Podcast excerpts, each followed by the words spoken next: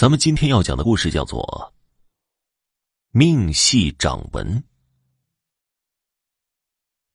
窗边的台灯下，赵一阳举着右手，对着明亮的光线，仔细的研究着手掌上的纹路。他一边用左手食指沿着一道很深的掌纹缓缓滑动。一边看着一旁的首相图解，兴奋的自言自语着：“我这生命线好长啊，事业、财富、运势，看起来都不错。哼，我这命居然这么好。”突然，一阵阴风从窗外灌进屋内，吹的人根本无法睁眼。接着。台灯吱吱的闪烁起来，照得屋内忽明忽暗。一阵比指尖划玻璃还难听的笑声传入了屋内。谁？赵一阳捂着耳朵，警觉的眯着眼睛看向窗外，接着，他猛地瞪大双眼，捂着嘴倒退了好几步。只见一个浑身青紫、长满尸斑的恶鬼缓缓的拉开了纱窗，将上身探进屋内。接着，他将一条腿搭在了窗台上，就要往窗户里钻。绝对不能让这个恶鬼进屋。想到这儿，赵一阳回过神来，四下一看，发现桌边靠着一根晾衣杆，抄起来就去捅恶鬼。恶鬼抬手一抓，轻松的将晾衣杆抓在手中。他一手抓着晾衣杆，一手撑着窗台，另一条腿也跨进了屋内。看到恶鬼就要从窗台上跳下来，赵以阳想撒开晾衣杆逃跑，可是。他的两只手就像长在了晾衣杆上一样，怎么都拿不下来了。他拼命的甩着胳膊，摇晃着上身，想把手拿下来，但折腾好半天，手没拿下来，手掌心却被弄得生疼，一滴滴鲜血顺着指缝滴落下来。恶鬼眯着眼睛欣赏了一会儿赵一阳惊慌失措的滑稽相。然后满意的阴笑着，用两根手指捏住晾衣杆，轻轻的拉动，让赵以阳一寸一寸的向自己靠近。不要，不要！赵以阳将身体拼命的后仰，用双脚的脚后跟使劲的蹬着地面，来抵抗恶鬼的拉力。他的鞋底摩擦着地面，发出干涩的嗤嗤声，随即一股白烟冒出，摩擦生出的热顺着鞋底传到了他的脚后跟上，烫的皮肤火辣辣的痛。没多久，恶鬼消遣够了，捏住晾衣杆，使劲的一提，将赵一阳甩向自己，眼看就要落入鬼手。赵一阳惊慌的蹬着双脚，无意中踢到了恶鬼的眼睛。由于用力过猛，脚尖扎进了恶鬼的眼窝中，恶鬼疼的松开晾衣杆，浑身颤抖着乱叫起来。赵一阳的双手总算是解脱了，但由于脚尖还插在恶鬼的眼窝中，他只能背对着恶鬼。大头冲下的挂在恶鬼的身前，他拼命的扭动着身子，将双手伸到背后，紧紧抓住恶鬼的双腿，向前一拽，同时，双脚猛地向下发力，去踢踩恶鬼的脸。此招一出，恶鬼毫无防范，咕咚的一声倒在地上。赵一阳双手撑地，迅速爬起来。用脚尖在恶鬼的眼窝里使劲的搅了搅，一股黑色的血从眼窝四周溢了出来。见插进眼窝的脚尖变得松动，他双手抓住小腿，使劲往外一拨，将脚尖拔了出来。顿时，恶鬼疼得哇哇直叫，眼窝内涌出一股黑血。赵一阳活动了一下又疼又麻的脚尖，转身就要往外跑。此时，恶鬼缓过了劲儿，一把抓住赵一阳的小腿，向上一提，让他面朝下趴倒在地上。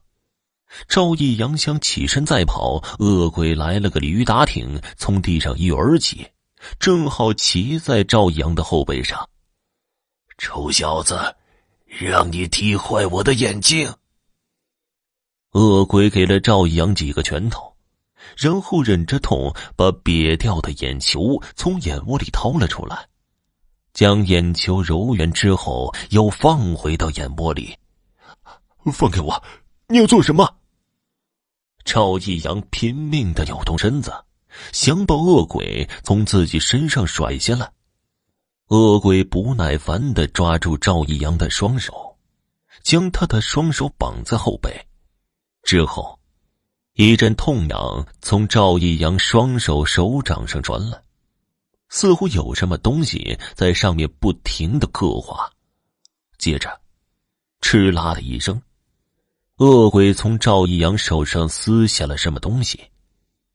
赵一阳觉得双手手掌有些刺痛，扭头往背后看去，只见恶鬼正捏着两片透明的东西往他的上衣口袋里装。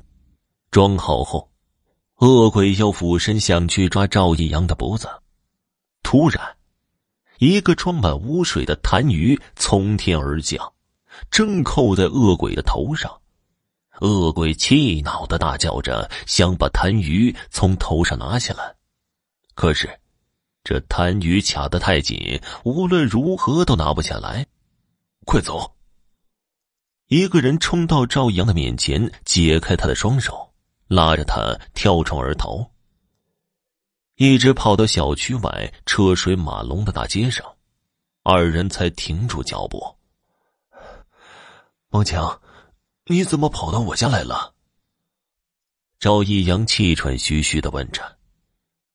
王强喘息了一阵，才举着手中的一张纸说道：“咱们老师布置的那道数学题太难了，我做到一半怎么都做不出来，所以就来问问你。没想到我刚一走到你家窗户旁，就看到有个恶鬼骑在你身上，然后我趁恶鬼不注意袭击了他。啊！”多亏了那道数学题呀，否则我就命丧鬼手了。赵一阳开着玩笑，我说：“真没良心的你，竟然不知道谢谢我，看我怎么收拾你。”说着，王强坏笑着抬起脚，在赵一阳右侧的小腿上轻轻踢了一下。谁知啊，这一脚下去，赵一阳竟然一头栽倒在地上。抱着腿打起了滚儿，啊，好疼啊！我的腿好像断了。赵一阳满头大汗的惨叫起来：“这这怎么可能啊！我没用多大劲儿啊！”王强赶忙蹲下身去查看赵阳的右腿，接着，王强不禁吃了一惊，双手抓住赵阳的右腿，惊叫道：“这这怎么会这样啊？”怎么了？赵一阳忍着剧痛问道，抬起头向自己的右腿上看去。这一看，他惊得连疼痛都忘了。只见一条白色半透明的小腿从他的膝盖下方伸了出来，僵直的指着前方。愣了一会儿，王强恍然大悟。这这不会是你的魂魄吧？赵一阳想了想，突然想起恶鬼在自己双手上动过手脚，连忙将双手举到眼前。看到自己双手的手掌后，他浑身颤抖着大叫起来：“怎么会这样啊？”见状，王强凑了过来，一看到赵一阳双手的手掌，他就惊叫道：“哎！”你的掌纹呢？此时，赵一阳双手手掌通红一片，表面只剩一层薄薄的皮肤，光滑的很。宛如被磨得锃亮的红玛瑙。显然，他的掌纹被那个恶鬼取走了。或许，你的魂魄会冒出来，和你没了掌纹有关吧？说着，王强抓住赵一阳冒出来的那部分魂魄，轻轻的往后压了一下，还好，那部分魂魄乖乖的回到赵一阳体内。赵一阳慢慢的站起身，觉得全身都轻飘飘的。仿佛只要在他身上轻轻一碰，就会有东西从他体内飞出，而那个东西就是他的魂魄。那恶鬼为什么要抢走我的掌纹呢？据说，人的掌纹记录着人的命运，人的命运走势都是按照自己掌纹上的记录来的。估计。是因为你的命太好了，恶鬼才会拿走你的掌纹，企图得到你的命。王强解释着。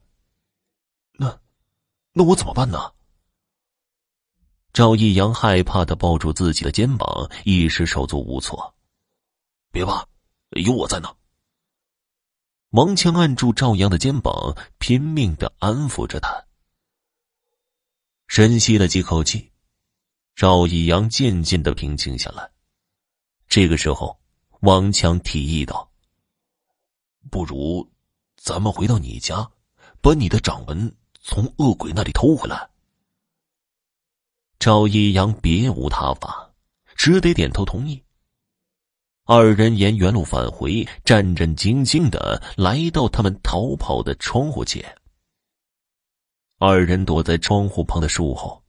小心翼翼的伸着头往窗内看去，此时，窗户打开着，窗帘仿佛幽灵一般飘了起来，屋内的台灯悄无声息的亮着，宛如死人的眼睛。王强咽了一口口水，抚着狂跳的心，慢慢的将头探进窗内。现在。屋内除了一地凌乱的杂物和一个破掉的痰盂，早已没了那个鬼的踪影。完了，看来我的掌纹是找不回来了。赵一阳沮丧的跌坐在地上，着急的拽着自己的头发。王强一边安抚着赵一阳，一边四下查看起来。看了一会儿，他兴奋的说道。我有办法找到恶鬼了，什么办法？你屋里的那个痰盂中装的是什么？赵一阳想了想，下午练字的时候，我不小心把一整瓶的黑墨汁打翻到了痰盂里，一直没有来得及倒呢。这和找到恶鬼有什么关系啊？哼，刚才啊，我把痰盂扣到了恶鬼的身上，他身上、脚上。还留着好些黑墨汁呢。说着，王强指了指地上。赵一阳一看，一排墨色的脚印和一条墨汁滴落的痕迹，从窗内延伸而出，沿着一条小路伸向前方。走，咱们跟着这些痕迹走，一准能找到那个恶鬼。王强拉起地上的赵一阳。按照这些痕迹往前跑去，跟着痕迹走出一段距离后，这些痕迹渐渐变得越来越小，越来越淡。在一个十字路口前，痕迹完全消失不见了。怎么办呢？到这里没了。赵一阳急得直跺脚，王强拉住他，安慰他别慌，然后。他走到十字路口中间，四下查看起来，想找找看有没有什么线索。此时，听到身后赵一阳的呼救，王强没命的跑了回去。只见那个恶鬼抓着赵一阳的后衣襟，将他提了起来。放开他！王强怒吼着冲了过去。我还以为再也找不到你们了。没想到，你们自己送上门来了。恶鬼得意的笑了笑。快到恶鬼跟前的时候，王强顺手从地上抄起一根木棍，就往恶鬼头上砸去。刚才被你打到，是因为你这么不被偷袭我。恶鬼一抬手，轻松的抓住了即将落到头上的木棍。哼 就这点小伎俩，休想伤我！话音未落，王强猛地一扬手，一把沙土顺风洒向恶鬼，正好迷住了他的眼睛。恶鬼气恼的吼叫着，撒开了赵一阳。一落地。赵一阳拉起王强就要跑，王强却甩开了赵一阳的手，推了他一把：“你先走，我去帮你拿回掌纹。”之后，他冲到恶鬼身边，抓起恶鬼的手，想拿回赵一阳的掌纹。可是，当看到恶鬼的手掌时，他一下子傻眼了。恶鬼的手掌上竟然光溜溜的，一条纹路都没有。就在王强愣神的时候，恶鬼劈手揪住了他的衣领。赵一阳不愿丢下王强，想冲过去救他，也被恶鬼擒住。带着这两个人，恶鬼飞进了十字路口附近的一家废弃已久的书店内。一进店内，他就将二人扔到地上。借着昏暗的光线，二人打量起了屋内的环境。只见一排排破旧的书架占据了屋内绝大部分空间，上面堆积着厚厚的灰尘和蛛网。书架内塞满了奇怪的本子，它们通体透明，软塌塌的歪在那里，有些地方还开着叉。二人凑近身旁的书架，仔细的研究起了其中一个本子，看了一会儿。王强突然吃惊的张大嘴巴。我知道这些是什么了。说话间，王强难掩心中的惊恐。是什么呀？人的掌纹。王强一字一顿的答道：“你猜的没错。”恶鬼说着话，来到他们身后。你有这么多掌纹？得用几辈子啊？赵一阳不解的问道。我们恶鬼无法投胎，根本不需要利用掌纹来安排命运走势。说着，恶鬼抬起手，从身旁的架子上取下一个本子，捧在手里。赵一阳和王强死死的盯着恶鬼的一举一动。想知道这些掌纹对恶鬼到底有什么用处？恶鬼打开本子，停在一页上看了起来，看了一会儿，他笑着说道：“这掌纹的主人真是个倒霉蛋，一生下来，全家都死光了，长大后，他也事事都不如意。”你们把人的掌纹当成故事书来读。王强一下子明白过来，恶鬼赞许的点了点头。不过，我们读书的时候，还需要一些助兴的道具。说着，恶鬼挥了挥手，只听扑通一声，一个东西落在地上，激起了一层的尘土，随之。几滴黏糊糊的东西喷射出来，溅到了赵一阳和王强的脸上。这是什么呀？赵一阳奇怪的在脸上抹了一把，放到眼前一看，惊得体内本就不牢固的魂魄差点飞出去。他的手上竟然沾满了鲜血。他又转头看了看身边的王强，王强的脸上也满是鲜血。这个时候，落在地上的东西颤动起来，发出一声声痛苦又微弱的呻吟：“救我！救我！”原来，落到地上的东西是个浑身裂开口子的人，血水不停的从口子里流出。我手中的掌纹就是这个人的，现在我就演示一下这种掌纹故事书要怎么读才好玩。说完，恶鬼低下头看着手中的掌纹。嘴唇快速翕动着，阅读起掌纹上的内容来。随着恶鬼嘴唇的不停蠕动，地上的人噌的一下站了起来，在屋子里以极快的速度运动起来。看他的动作，应该是在按恶鬼所读的内容行动。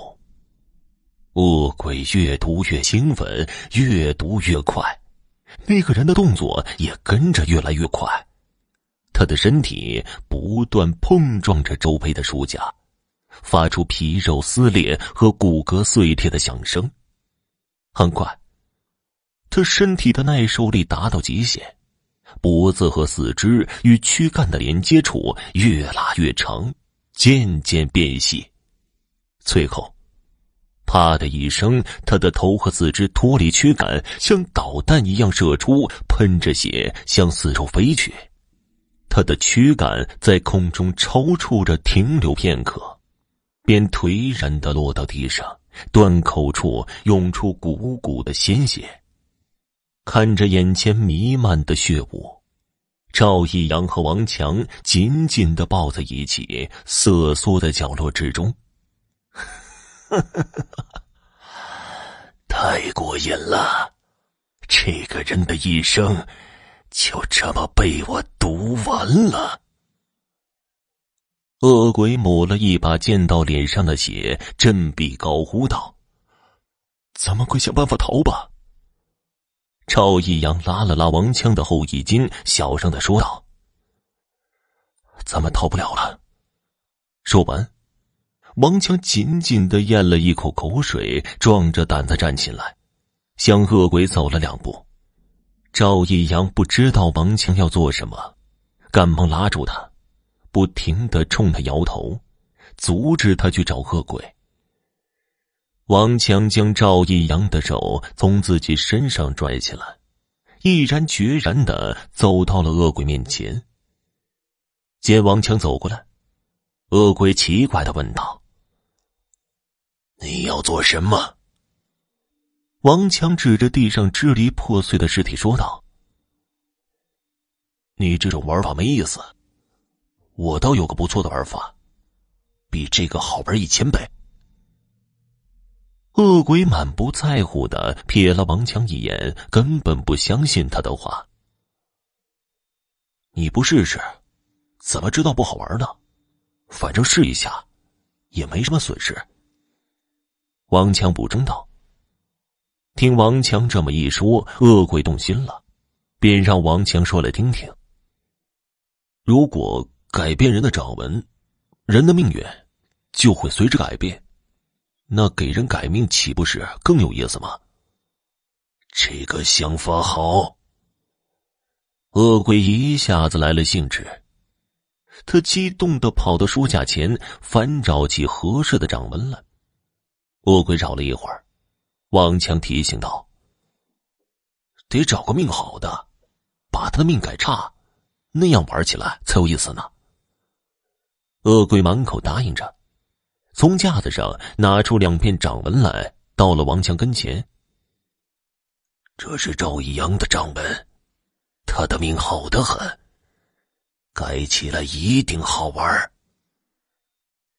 一见这两片掌纹，王强伸手就拿，恶鬼立刻缩回了手，警觉的看着王强：“你法力那么高，我们根本对付不了你。我们这么做，无非是想讨你欢心，求你让我们死的痛快些。”王强解释道：“哼，算你们识相。”然后。恶鬼和王强低着头，在赵一阳那两片掌纹上比划起来，还时不时的交流两句。赵一阳害怕的缩在角落里，极度不安。他不明白，为什么王强要放弃逃生，转而取悦恶鬼呢？难道他真的就是为了求个痛快的死法吗？良久，恶鬼和王强抬起了头。恶鬼抖了抖手中的那两片掌纹，满意的点了点头。他走到赵阳身边，就要将那两片掌纹贴在赵阳手上。突然，王强冲了过来，夺过那两片掌纹，贴在了恶鬼的手上。顿时，恶鬼被一股无形的力量控制住了，身体不由自主的高速旋转起来。转着转着，他的双脚在水泥地面上钻出个洞，他的身体渐渐矮了下去，双腿没入到了地面以下。我竟然上当了！恶鬼气恼的大叫着，却无计可施。这是怎么回事啊？赵一阳感到不可思议。王强来不及解释，拉起赵一阳跑出了书店。一直跑到筋疲力尽，二人才停下来。你真有本事啊，居然有办法逃出来！只可惜啊，我的掌纹是别想要回来了。不过这不怪你。说到这儿，赵一阳看着自己通红光亮的手掌，不禁叹了一口气。王强拉过赵一阳的双手，将两片掌纹贴在了他双手的手掌上。看到那两片掌纹慢慢融进自己的手掌中后，赵一阳又难以置信的看向王强。当他的目光落到王强的手上时，才发现王强双手的掌纹全没了。我见过恶鬼是如何给你取掌纹的。刚才，我凭着记忆，设法取下了自己的掌纹，用我的掌纹，把你的调换了过来。恶鬼手上的那两片被改过的掌纹是我的。王强解释道：“你怎么这么傻呀？为什么不用别人的？”赵一阳激动的叫道：“他不愿看到自己的好朋友为自己做出这么大的牺牲。没办法，别人的掌纹和你的差别太大，我怕恶鬼会识破。咱俩是发小，从小到大的经历一样，命运相似。”所以掌纹的差别不大。赵一阳还想说什么，王强突然一把拉住了他，面目开始扭曲起来，接着，他的皮肉上起了波纹，而且还在不断增多变大。呵呵呵呵呵你把你的掌纹贴在我的手上，我就有了你的命，可以融进你的体内，将你取代。恶鬼阴森的声音从王强的体内传出。赵一阳愣在那里，惊恐的看着王强。只见王强身上的皮肉一点点的剥落下来，逐渐露出里面恶鬼那狰狞的脸。听众朋友，本集播讲完毕，感谢您的收听。